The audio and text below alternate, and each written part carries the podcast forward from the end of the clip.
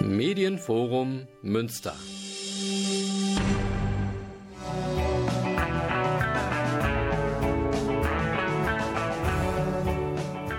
Radio Fluchtpunkt, das Magazin der GGUA Flüchtlingshilfe.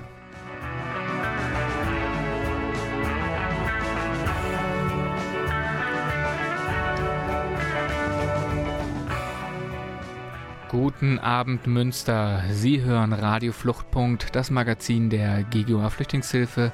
Mein Name ist André Schuster. Schön, dass Sie heute Abend dabei sind.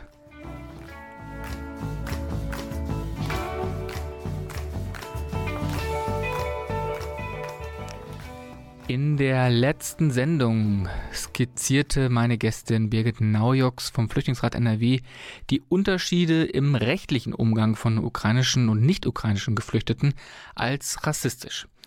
In der heutigen Sendung von Radio Fluchtpunkt möchte ich mich dem Begriff Rassismus im Zusammenhang mit der Arbeit von Geflüchteten nähern. Welche Auswirkungen hat Rassismus für Geflüchtete und wie können betroffene Unterstützer dem entgegenwirken? Diese und weitere Fragen versuche ich heute mit Alexandra Konrads, Sozialwissenschaftlerin, Bildungsreferentin und Trainerin für Antirassismus und Empowerment zu beantworten. Frau Konrads, schön, dass Sie heute Abend dabei sind. Vielen Dank für die Einladung. Sehr gerne. Ich habe jetzt, wie gesagt, schon ein paar ähm, ja, Wörter genannt, ähm, ein, ein paar, paar, Stellenbezeichnungen genannt, aber vielleicht können Sie trotzdem nochmal sich vorstellen, was Sie genau dort machen und was Ihre Aufgaben sind. Ja, gerne. Ja, eigentlich ähm, hatten Sie da ja auch schon ganz viel genannt, was ich so mache. Ähm, momentan bin ich auch angestellt ähm, als Projektmitarbeiterin. Ähm, das Projekt heißt Meeting Diaspora und ist angesiedelt beim Elternnetzwerk NRW. Das ist eine migrantische Selbstorganisation und dort ähm, arbeiten wir mit afrodiasporischen Vereinen, äh, mit schwarzen Communities in NRW und führen dort Coachings durch und Empowerment-Projekte. Und genau, bin jetzt ganz frisch seit einem Jahr wieder zurück in Deutschland, habe die letzten fünf Jahre in Großbritannien im Norden von England gelebt und war dort erst Lehrerin und bin dann ähm, parallel dazu in die außerschulische Bildungsarbeit eingestiegen und habe mit der Antirassismusarbeit angefangen. Genau. Ja. Super. Wenn wir jetzt über Rassismus sprechen, würde ich vielleicht direkt einmal die Frage stellen, was verstehen Sie denn eigentlich unter Rassismus? Ja, da gibt es immer keine einfache Definition, aber ähm, Rassismus ist allgemein eine Diskriminierungsdimension, äh, ein, ähm, eine Diskriminierungsform gemeint, ähm, die Menschen ähm, strukturell benachteiligen aufgrund von vermeintlichen oder auch ähm, realen phänotypischen Merkmalen, also beispielsweise aufgrund ähm, der Hautfarbe von Menschen oder äh, Haarfarbe, aber auch vermeintliche oder ähm, reale Religionszugehörigkeit. Ähm, und da geht es um eine Abwertung mh, hm, von bestimmten Menschengruppen, während eben eine Gruppe, ähm, die die Privilegien hält, äh, innehält, das ähm, wird immer unterschrieben in der Rassismuskritik zwischen weiß und nicht weiß, also schwarz und auf Color. Und ähm, die, die so gesagt weiß positioniert sind, sind die, die ähm, Deutungshoheit haben. Das heißt, die, die entscheiden können, wer Zugang hat zu gesellschaftlicher Teilhabe und wer eben nicht. Genau, das ist um, ähm, gut umschrieben und äh, hat natürlich auch unheimlich viele Facetten, wie wir ja. alle sicherlich auch schon mal gehört und mitbekommen haben. Ich würde an der Stelle tatsächlich die kurze Pause machen. Wir hören jetzt tatsächlich einen Klassiker Let It Be von den Beatles und Sie bleiben in der Sendung und dann sprechen wir gleich weiter.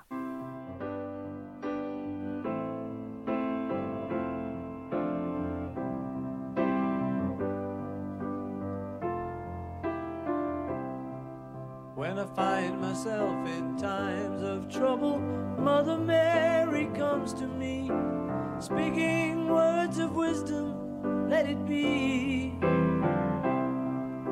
And in my hour of darkness, she is standing right in front of me, speaking words of wisdom. Let it be, let it be, let it be, let it be, let it be. Whisper words of wisdom, let it be. And when the broken hearted people living in the world agree, there will be an answer, let it be.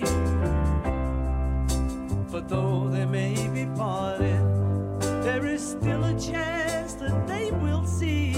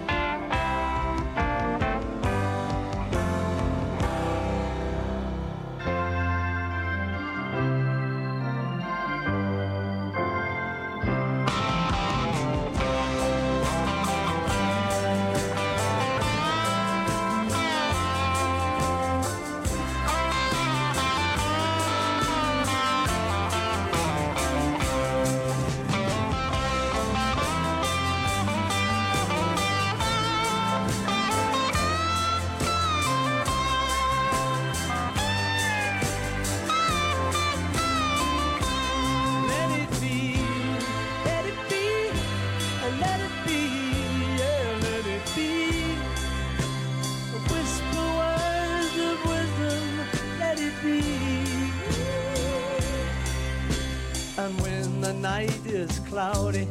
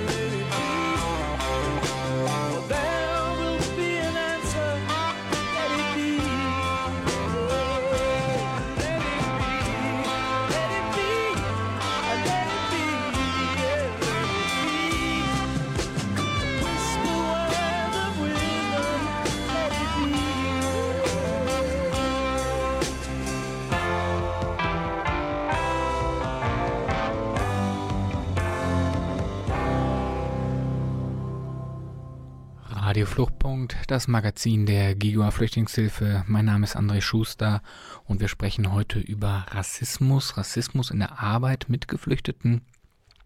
Und dazu habe ich in der Sendung Alexandra Konrad, Sozialwissenschaftlerin und Bildungsreferentin.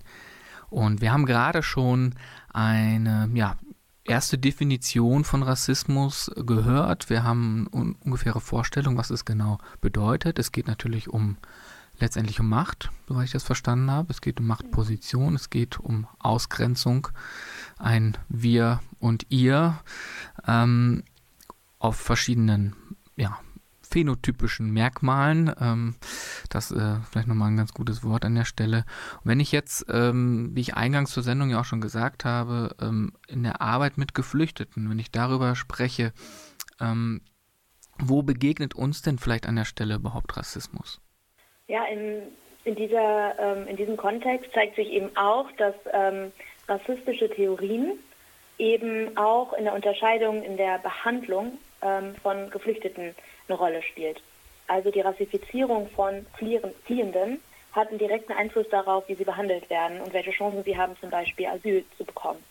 Da wird eben auch gespielt mit der Unterscheidung zwischen wir und den anderen, wie Sie gerade eben auch schon angesprochen haben, und ähm, die Konstruktion von sogenannten guten Fliehenden und schlechten Fliehenden.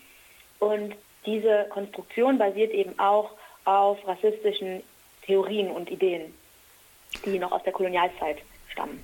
Das ist, ähm, glaube ich, gerade jetzt im, in der aktuellen Zeit, wenn wir über ukrainische Geflüchtete ähm, ja, sprechen, mhm. merken wir das ja, glaube ich, ganz deutlich, diese guten und schlechten Geflüchteten, ja, wo ja auch dieser, ähm, das hat ja auch ziemliche Wellen geschlagen, ähm, dieser General in der Hart aber Fair-Sendung irgendwie gesagt hat, dass das ja dann irgendwie, die aus der Ukraine ja dann irgendwie gute Flüchtlinge seien, ähm, weil sie irgendwie mehr zu unserem Kulturkreis äh, gehören würden als eben andere. Also da merken wir, glaube ich, in dieser Debatte ganz, ganz klare Unterschiede schon mal. Genau, ja, auf jeden Fall. Das ist ähm, genau das Spielen mit so einer, das, das nennt sich eben kulturalisierte Form von Rassismus. Also früher, ähm, ursprünglich in der ähm, Kolonialzeit, wurde von einem biologischen Rassismusbegriff ausgegangen, von der Idee, dass es verschiedene Menschenrassen gibt. Und das ist inzwischen zwar mehrfach widerlegt und ähm, die allermeisten würden da auch ähm, zustimmen, dass das nicht gibt. Aber eben dieser Kulturbegriff hat das eigentlich ersetzt, ähm, dass solche, ähm, solche Floskeln wie, naja, die gehören zu einem anderen Kulturkreis, ähm, eben eine neue Form ist, Rassismus auszudrücken und eben eine Abwertung von bestimmten Menschengruppen. Und jetzt nochmal speziell in der Arbeit mit Geflüchteten. Ähm, Sie haben es jetzt gerade angesprochen. Ähm, es hat Auswirkungen auch letztendlich auf ja, nicht vielleicht direkt rechtlicher Natur, wer jetzt Asyl bekommt oder wer nicht, aber zumindest was die gesellschaftliche Akzeptanz dazu vielleicht angeht, ja, dass andere es vielleicht mehr verdient hätten als ja, wiederum andere. Ähm, aber wo begegnet uns denn vielleicht in der Arbeit, wenn ich jetzt in einem Unterstützerkreis bin, ich möchte mich jetzt für Flüchtlinge einsetzen, ähm, wo begegnet uns denn vielleicht dort ähm, Rassismus? Ja, ganz klassisches Beispiel wäre da bei der Bereitschaft, ähm, Geflüchtete aufzunehmen. ähm, da ist ja eigentlich gerade ein Riesenengagement, um ähm, auch Wohnraum zu suchen für Geflüchtete. Und ähm, das ähm, ist ein, ein ganz großes Problem bei äh, Geflüchteten auf Color oder schwarzen Geflüchteten, die ähm, ganz, ganz häufig eben abgelehnt werden. Und weiße Geflüchtete, vermeintlich christlich, ähm, vor allen Dingen Kinder und Frauen, werden da eben bevorzugt. Also das heißt, auf dem Wohnungsmarkt merken wir das ähm, sehr deutlich. Mhm. Ja, überall, wo es dann um die Verteilung von Ressourcen geht. Mhm. Ähm, ja, wo man auch ähm, spürt, dass die Solidarität irgendwie eine andere ist. Dass ähm, das Mitleid oder das Mitfühlen ist ähm, anders und das ist eben auch wiederum, sieht man ganz klar an rassistischen Theorien, die Idee, ähm, dass weiße Geflüchtete eben mehr, ähm, also ein, ein größeres Anrecht darauf haben, auf Schutz, weil sie eben eine andere Wertigkeit haben als ähm, Geflüchtete beispielsweise aus Syrien oder aus dem Irak. Ähm, und das hat natürlich auch zur Folge, dass es innerhalb der Gruppe von Geflüchteten und Asylbewerbenden hier ähm, beispielsweise in Deutschland ja auch Spannungen dann ähm, auftreten. Das ist wie eine Art Ressourcenkampf, sagt man, kann man so sagen. Während einige, die schon lange hier sind, ähm, eigentlich äh, immer noch seit über ein Jahr auf Termine warten äh, bei der Ausländerbehörde, ähm, während äh, man aber dann mitbekommt, auch in den Medien, dass sogenannte weiße Geflüchtete direkt, also bevorzugt werden und auch einen viel schnelleren ähm, Anschluss finden auf dem Arbeitsmarkt und Wohnungen finden und damit eben auch Anschluss in diese Gesellschaft, dass ähm, ja eigentlich ein guter Cocktail für große Frustration und eben weitere Konflikte. Ja, das ist äh, gut formuliert, der, der Cocktail der Frustration. Das merken wir in unserer Arbeit natürlich auch ganz, ganz deutlich. Ich hätte vielleicht noch eine Frage, ähm, wenn wir über Rassismus sprechen. Welche Rolle spielt denn eigentlich die Sprache? Da meine ich natürlich nicht die Sprache von neu ankommenden Menschen hier in Deutschland, sondern die Sprache. Wird dadurch Rassismus auch irgendwie verstärkt geformt? Was können Sie da zu sagen? Ja, ja, Sprache ist eben auch ein absolutes Machtinstrument was ähm, eben eine Wertigkeit ganz schnell ausdrücken kann. Und gerade wie eben auch in den Medien ähm, Geflüchtete porträtiert werden oder über sie berichtet werden, sagt eben auch ganz, ganz, also erzeugt Bilder in uns und damit auch Emotionen, die dann direkt einen Einfluss auf unser Handeln haben. Also beispielsweise die Begriffe Welle oder ähm, Strom, die dann 2015 beispielsweise viel genannt wurden. Ähm, das ist eine Bezeichnung als Masse, von der man überrollt wird. Da wird mit Bildern ganz bewusst gespielt ähm, und da gibt es auch eine Form von Anonymisierung. Also es wird nicht von Einzelschicksalen ähm, erzählt, sondern ähm, die ähm, Szenen werden eben als anonyme große Gruppe dargestellt. Ähm, während man aber jetzt auch sieht im, im Ukraine-Konflikt beispielsweise, dass, ähm, dass die Berichterstattung eine andere ist, dass die Begriffe, die verwendet werden, anders sind. Und Genau, und da wird eben ganz bewusst mit dem Instrument Sprache, aber auch mit Bildern eben gespielt.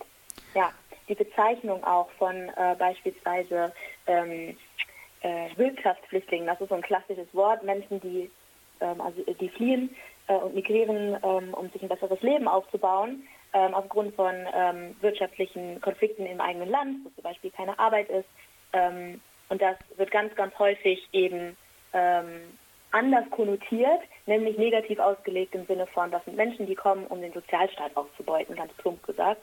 Ähm, während eben bei ähm, ukrainischen Geflüchteten das Narrativ sind, das sind tapfere Menschen, die dort ähm, Widerstand leisten und ähm, genau und jetzt Schutz suchen und auch eben schutzbedürftig sind. Ja. Und eben zu unserem Kulturkreis gehören, in Anführungszeichen, ja. Wir machen eine kleine Pause und würden dann gleich dort wieder ansetzen.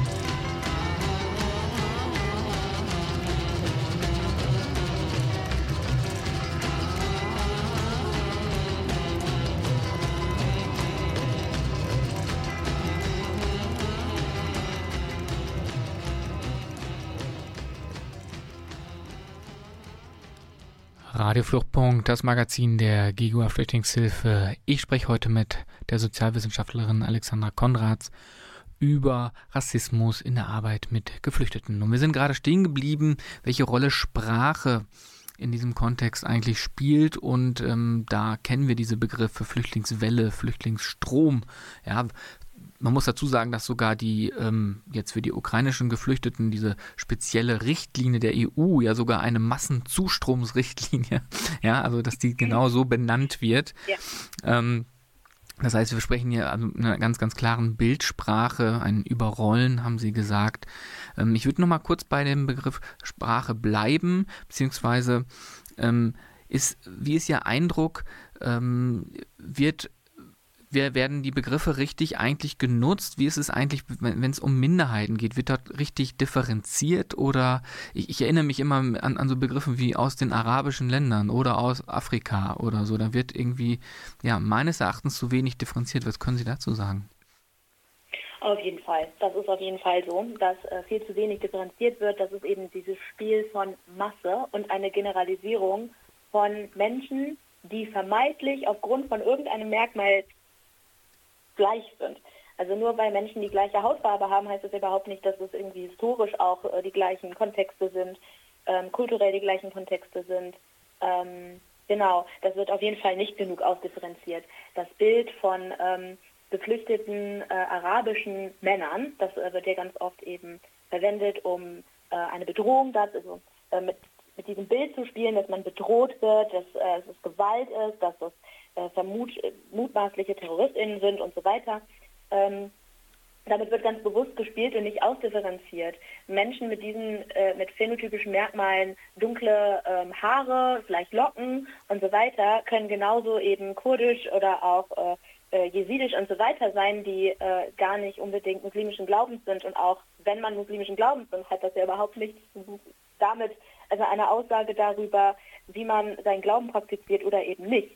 Und ähm, das ist ganz klar, wie sich eben auch Rassismus zeigt. Das ist eine Entmenschlichung. Also Rassismus bedeutet immer ein Abwerten und ein Entmenschlichen. Und da wird ganz bewusst eben mitgespielt. Ich will vielleicht nochmal so ein, zwei Sätze zu, zu mir sagen oder vielleicht auch zu der GUA, denn ähm, in Bezug auf diese, diese Sendung habe ich mich natürlich intensiv mit dem Thema auch irgendwie auseinandergesetzt. Äh, das machen wir sowieso in unserer Arbeit, weil Rassismus immer darin vorkommt. Nichtsdestotrotz muss ich natürlich sagen, ich gehöre einfach zur weißen sogenannten Mehrheitsgesellschaft. Ich bin auf jeden Fall privilegiert, das weiß ich auch. Ich bin trotzdem, ähm, ja, ich versuche möglichst sensibel zu sein und möglichst zu lernen, ähm, ähm, ja, wie wir Rassismus vielleicht auch erkennen und begegnen können. Das gleiche gilt natürlich auch für die GUA. Die GUA ist natürlich eine Organisation, die sich ja bewährt hat, ähm, die, die, die Rechte von Geflüchteten, ähm, sich dafür einzusetzen, ja, auch für bessere, ähm, ja, Gleichstellung zu sorgen in, in, in dem Bereich. Nichtsdestotrotz ist auch die GGOA, wenn wir uns die MitarbeiterInnen anschauen, natürlich mehrheitlich weiß. Das ist leider so. Nichtsdestotrotz versuchen wir natürlich auch da möglichst ähm, ja, sensibel mit umzugehen. Was ist denn ähm, Ihr ähm, Eindruck, wie so ähm, ja, Flüchtlingsinitiativen eigentlich mit dem Thema umgehen? Haben Sie das Gefühl, dass dort ähm, ja immer eine bestimmte Sensibilität zu dem Thema da ist oder ist da äh, Bedarf nach oben? Ja, also meine Einschätzung ist, dass äh, da definitiv Luft nach oben ist und dass ähm, das Thema Rassismus im Engagement für Geflüchtete beispielsweise ähm, doch viel zu unterschätzt wird. Ähm, ich glaube, dass das Menschen sind, die auf jeden Fall äh, sowieso empathisch sind und mitfühlen und vielleicht auch offen sind, um sich mit diesen Themen auseinanderzusetzen, aber da ist eben auch ganz viel Nichtwissen eben, weil gerade in dieser ähm, im Engagement sind ganz, ganz oft Menschen, die viele Privilegien haben und diese ja auch ganz bewusst teilen möchten und sich deswegen engagieren. Und auf der anderen Seite ähm, fehlen eben da Perspektiven und Bedürfnisse werden nicht gehört, weil sie gar nicht erst also gesehen werden können. Ähm, und das ist ein strukturelles Problem. Also wenn Organisationen, die sich einsetzen ähm, im Engagement, eben mehrheitlich weiß sind, bedeutet es, dass es eine große Aufgabe gibt, äh, den Kontakt zu den bestimmten marginalisierten Communities eben aufrechtzuerhalten und aufzubauen, ein Vertrauensverhältnis zu schaffen und zu schauen, auch was sind wirklich die Bedarfe vor Ort und nicht, was man so mutmaßt. Also ganz häufig passiert dann, dass ähm, mit einer richtig guten Intention dann doch Rassismus indirekt reproduziert wird, dass zum Beispiel für Menschengruppen gesprochen wird, statt mit ihnen zu sprechen, Klassiker. Das ist ein guter Punkt. Ähm, wir würden also sagen, dass man vielleicht MigrantInnen Selbstorganisationen mehr Gehör schenken sollte. Ähm, oder äh, welche, ja, sind wir schon langsam so in der Lösungs-, im Lösungsansatz, welche Möglichkeiten gäbe es denn da? Hm. Ja, ich glaube, das ist also erstmal ein ganz fundamentaler Schritt, sich überhaupt grundsätzlich mit diesen Themen Rassismus und Kolonialgeschichte auseinanderzusetzen und wie wirkmächtig diese Bilder sind und auch die Sprache, die wir verwenden. Dass, wenn wir mit ähm, Menschen sprechen, die eben Fluchterfahrung haben, dass wir sensibilisiert sind für Trauma, ähm, dass wir äh, uns mit den Herkunftsländern auch vielleicht auseinandersetzen, mit der Historie, auch vor allen Dingen eben in der ähm, also geopolitisch auch, was sind unsere Beziehungen zu diesem Land und warum sind diese Konflikte überhaupt da? Also dass man da auch äh, hinschaut. Ähm, ja, das ähm, kann sich nicht, also es gibt jetzt keinen Zauberstab und dann plötzlich äh, wäre das alles gelöst. Aber ganz wichtig ist eben, ähm, sich einmal damit auseinanderzusetzen, wo stehe ich da eigentlich, also wo bin ich da positioniert in diesem System Rassismus? Bin ich ähm, auf der Seite, die, die sehr viele Privilegien haben oder eher weniger. Ähm, was kann ich da tun und wie kann ich das am sinnvollsten einsetzen? Wir machen eine kleine Pause. Wir hören die Kings mit ja. Waterloo Sunset und dann sprechen wir gleich weiter.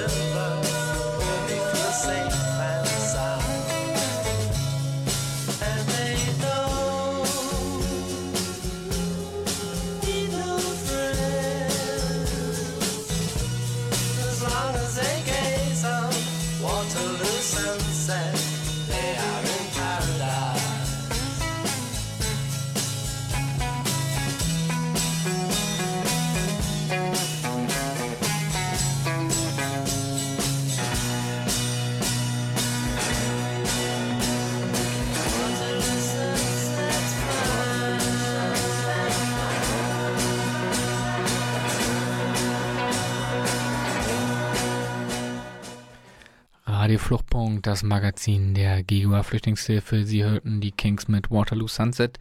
Wir sprechen heute über Rassismus, Rassismus in der Arbeit mit Geflüchteten.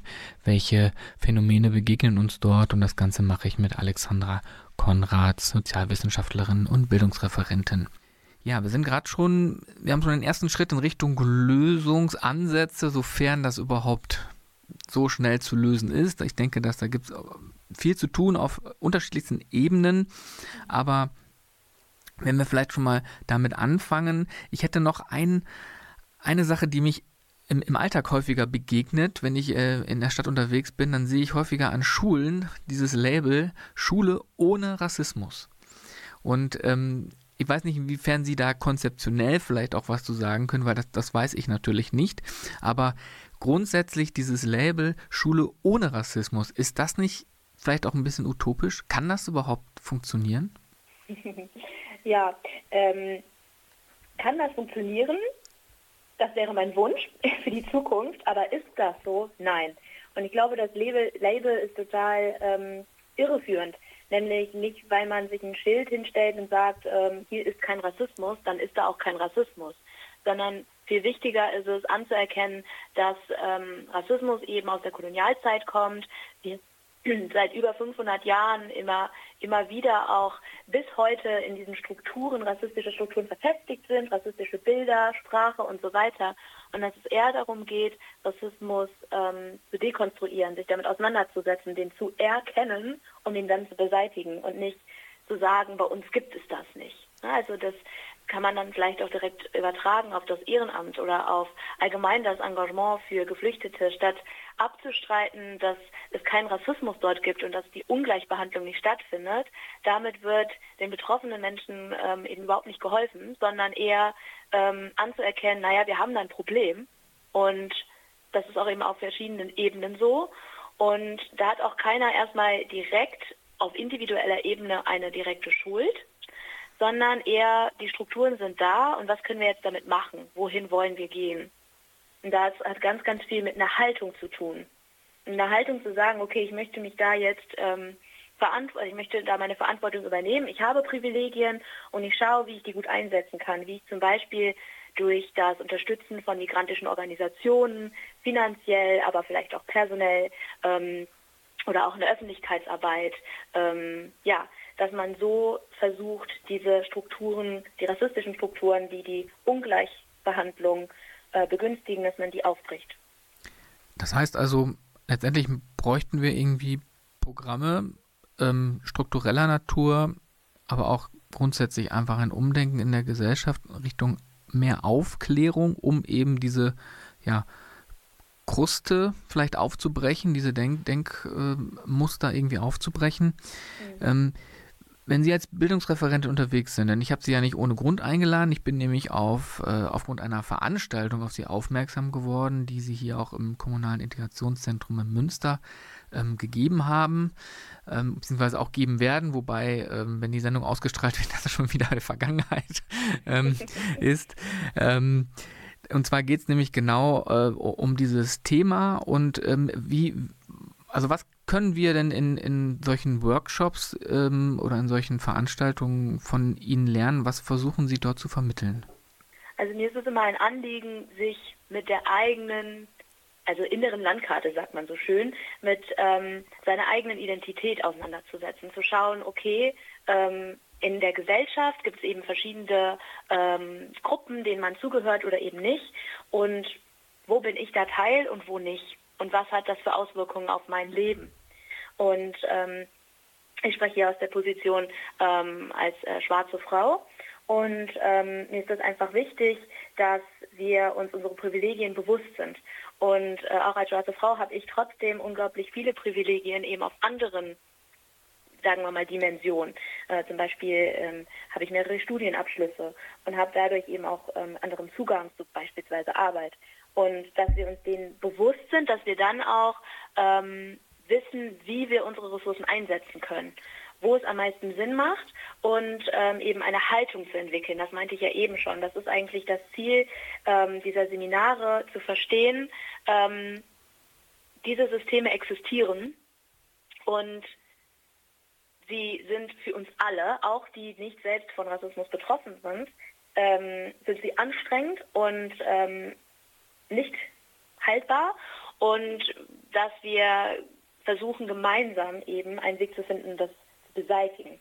Also mir geht es vor allen Dingen darum, äh, den Blick zu schärfen auf die vulnerabelsten und marginalisiertesten Gruppierungen in unserer Gesellschaft allgemein.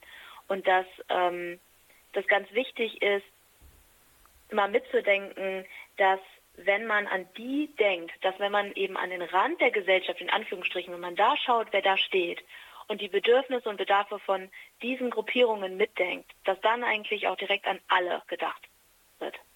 Das ist ähm, eine ganze Menge für so eine Veranstaltung, äh, glaube ich. Ähm, aber natürlich, äh, ja, geht es ja sicherlich auch in die Richtung erstmal Aufklärung und ja, Sensibilisierung, ja, für sich selber ähm, eine Haltung zu entwickeln, wo stehe ich selbst vielleicht, mhm. um dann eben auch hoffentlich entsprechend zu handeln. Aber wenn wir über das Handeln sprechen, ähm, was müsste denn vielleicht konkret getan werden? Vielleicht auch in der Gesellschaft, aber vielleicht auch in der Politik. Können Sie dazu was sagen? Ja, ja, was ich, wo ich mich immer sehr schwer mit tue und was ich auch immer ganz transparent mache in Seminaren ist, dass es definitiv ein strukturelles Problem ist. Rassismus ist ein strukturelles Problem und das braucht eben auch strukturelle Lösungen. Und ganz, ganz häufig werden die Strukturen eben viel zu langsam ähm, verändert ähm, und die Last liegt bei Individuen. Und äh, beispielsweise bei EhrenamtlerInnen, die sich dann engagieren, ähm, die den Rassismus vielleicht auch vorfinden und ähm, dann kurzfristige Lösungen ähm, suchen müssen, um da ähm, der Ungleichbehandlung irgendwie entgegenzuwirken. Aber viel effektiver wäre es ja, wenn der Handlungsspielraum erweitert wird wenn eben die großen Strukturen sich verändern, wenn beispielsweise Asylbewer ähm, Asylverfahren vereinfacht werden, ähm, wenn auf struktureller Ebene, gerade eben bei Staaten, ähm, wie wir jetzt zum Beispiel am Beispiel der Ukraine sehen, es ist möglich, dass Menschen, die Schutz suchen, unbürokratisch oder zumindest unbüro unbürokratischer ähm, von A nach B kommen, um eben Zuflucht zu finden. Und äh, alles andere, ähm, nämlich dann den Anschluss zu finden in der Gesellschaft, kann eben auch durch strukturelle Veränderungen deutlich erleichtert werden. Ähm, wenn Menschen, die ähm, Asylverfahren, im Asylverfahren sind, direkt arbeiten könnten, beispielsweise, wäre das eine Riesenentlastung unserer Systeme und gleichzeitig äh, ein Riesenschritt ähm, auch in die Teilhabe für diese betroffenen Personen in diese Gesellschaft hier Fuß zu fassen, hier anzukommen. ähm, auch medizinische Erstversorgung zu gewährleisten. Das sind ähm, die strukturellen Punkte, an denen eigentlich angesetzt werden muss. Und ganz häufig wird das eben äh, nicht angegangen und dann den Falschen, sage ich mal, vor die Füße gestellt, die viel weniger Instrumente haben und dann trotzdem versuchen, was zu verändern, was auch trotzdem wichtig ist, ähm, es aber eben weitreichender wäre, wenn sich unsere Strukturen ähm, ändern, wenn unsere Schulsysteme ähm, ihre Curricula erweitern, ähm, sodass wir gar nicht mehr Seminare brauchen, wo wir dann über Rassismus lernen oder Kolonialgeschichte, sondern dass das ganz normal in unserem Schulunterricht eben auch mit aufgenommen wird.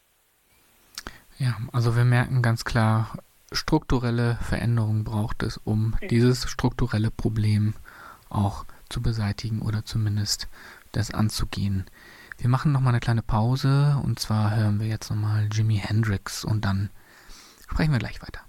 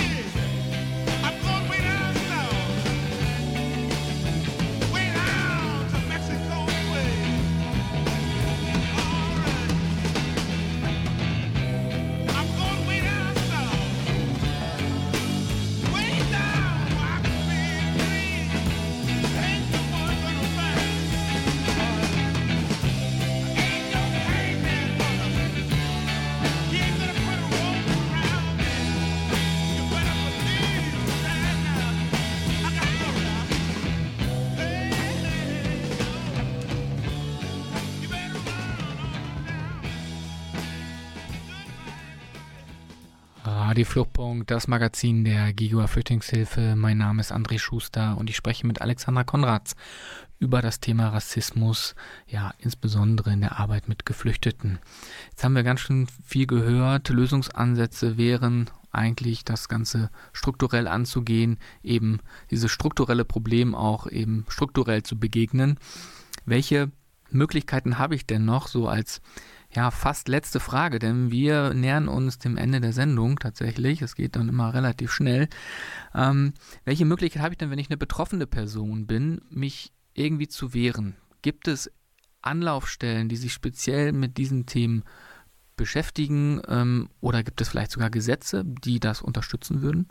Ja, das ist eine ganz schwierige Frage. Also ja, es gibt Gesetze, ähm, allerdings sind die viel zu schwach. Wir haben das sogenannte AGG, das Antidiskriminierungsgesetz, das ist ähm, aber äh, Anti das heißt gar nicht AGG, Allgemeine Gleichbehandlungsgesetz so, ähm, aber das ist ähm, nicht auf strukturelle Ungleichbehandlung ausgelegt. Also da sind ähm, institutionelle Rassismusvorfälle beispielsweise nicht mit ähm, Begriffen, inbegriffen.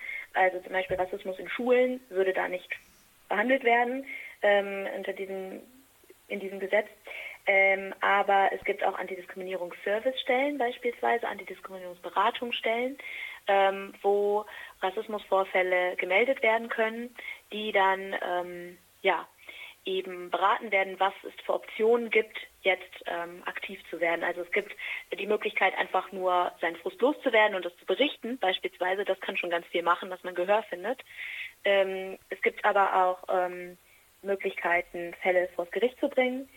Ähm, man kann aber auch an die Öffentlichkeit gehen.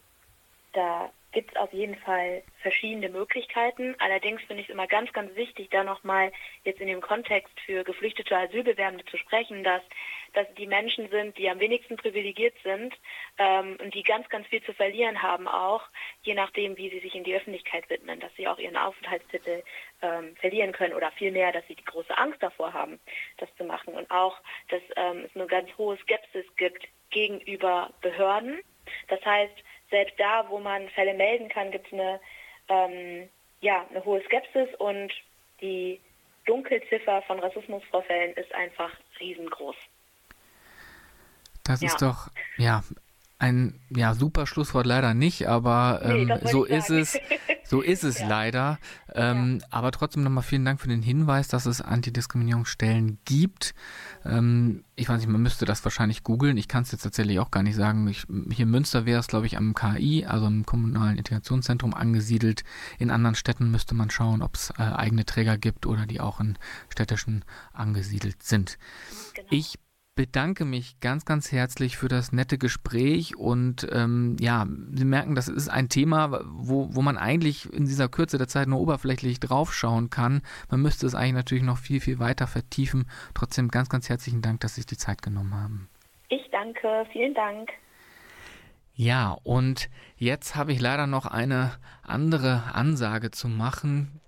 Und zwar, wenn Sie sich vielleicht schon gewundert haben, warum macht er heute so eine Oldie-Sendung, ähm, weil er so alte Musik gespielt hat, das hat einen ganz, ganz traurigen Hintergrund, denn unser Kollege der GGUA, Volker Maria Hügel, Gründer der GGUA, 1979 hat er die GGUA gegründet, ist im Alter von 69 Jahren leider verstorben. Ja, wir haben Volker unheimlich viel zu verdanken. Ich möchte jetzt auch gar nicht den großen Nachruf machen. Das wird alles noch über Presse und ähm, diverse Verteiler geschehen.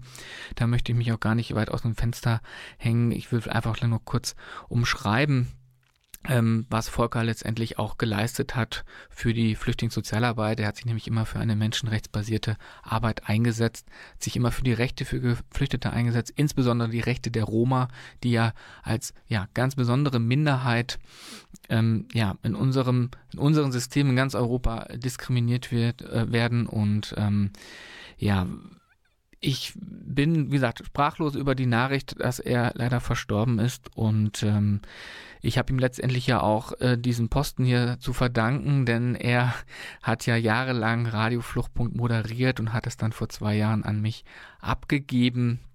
Ähm, auch was eine andere Sendung angeht, vielleicht haben viele Zuhörerinnen und Zuhörer ihn vielleicht auch in anderen Kontexten kennengelernt, nämlich die Sendung Beats and Nuggets, wo er eben dann solche äh, Songperlen, wie ich sie auch heute versucht habe, in, in Ansatzweise irgendwie zu spielen, ähm, ja, dargelegt hat und aufgelegt hat. Und ich kann an der Stelle nur sagen, ähm, Volker, wir werden dich vermissen.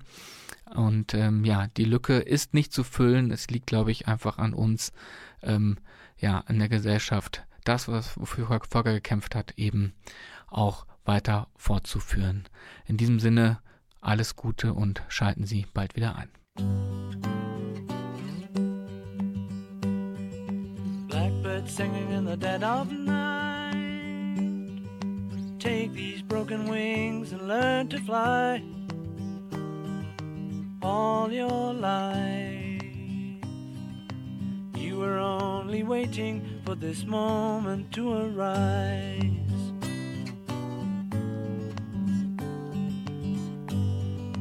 Blackbird singing in the dead of night. Take these sunken eyes and learn to see all your life. You were only waiting for this moment to be free. Blackbird fly. Blackbird fly into the light of a dark black night.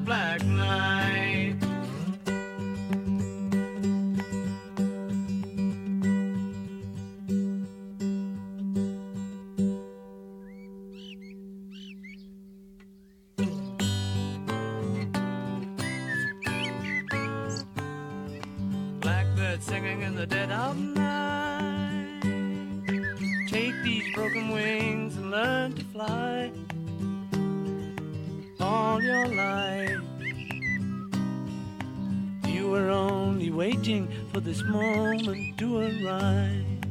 You were only waiting for this moment to arise. You were only waiting for this moment to arise.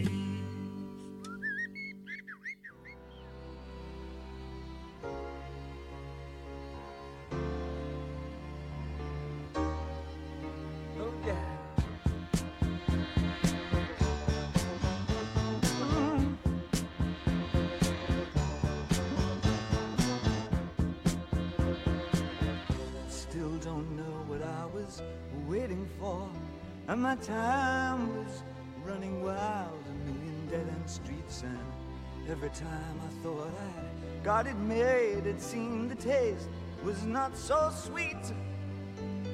So I turned myself to face me. But I've never caught a glimpse of how the others must see the faker. I'm much too fast to take that test. Changes. Turn and face the strain. Changes. Don't wanna be a richer man. Changes. Turn and face the strain. Changes. It's gonna have to be a different man.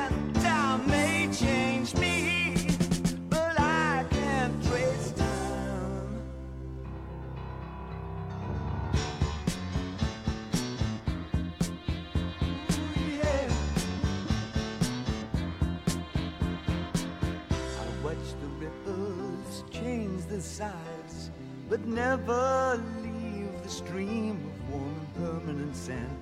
So the days float through my eyes, but still the days seem the same. And these children that you spit on as they try to change their worlds are immune to your consultations. They're quite aware of what they're going through. Changes. And face the strain. Changes. Don't tell them to grow up out of it.